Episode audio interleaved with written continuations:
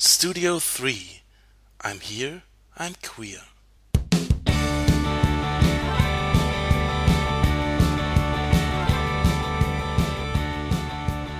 Hey guys, once again, this is another episode of Studio 3 in English.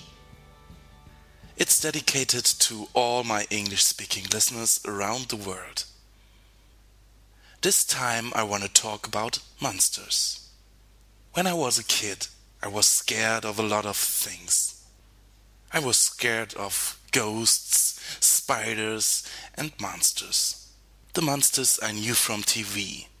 Ugly, slimy creatures that linger under staircases and in cellars. Monsters whose only intention was to harm people or even kill them. But fortunately, there's also been another group of monsters. Monsters who weren't scary at all.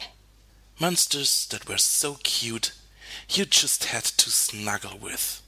Thoughtful, friendly, colorful, grumpy. They all lived in Sesame Street. I loved them all, especially Grover, whose German name was Grobi, a blue furry monster with a pink nose.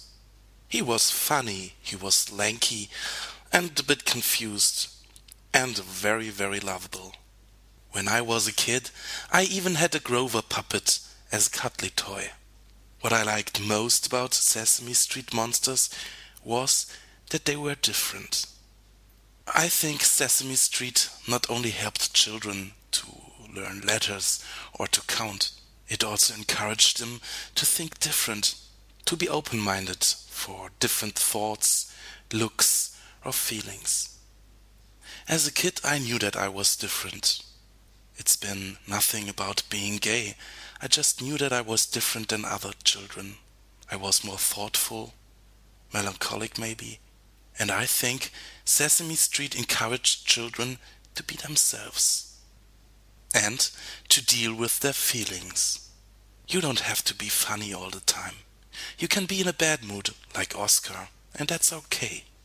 You don't always have to be polite. You can take yourself what you want and be excessive, like Cookie Monster. You don't have to be perfect, and people still love you, just like Grover. I loved that when I watched Sesame Street, and I kept it in mind and heart. Now, as grown up, my life's different.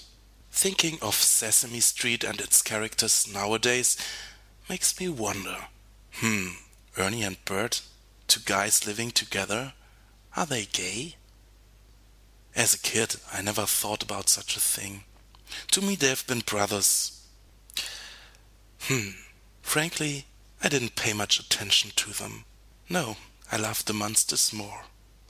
Well, and maybe I still do.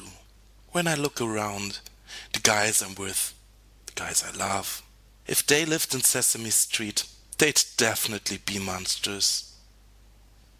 Cuddly, furry, strong, sometimes a bit scary, macho man, bad guys and sometimes in a bad mood, grumpy bears. Thoughtful, intellectual maybe, scary, with piercings and tattoos, just like a Sesame Street monster, with big clutches and an intimidating look in their eyes. Well, I still haven't found my monster to snuggle with at night.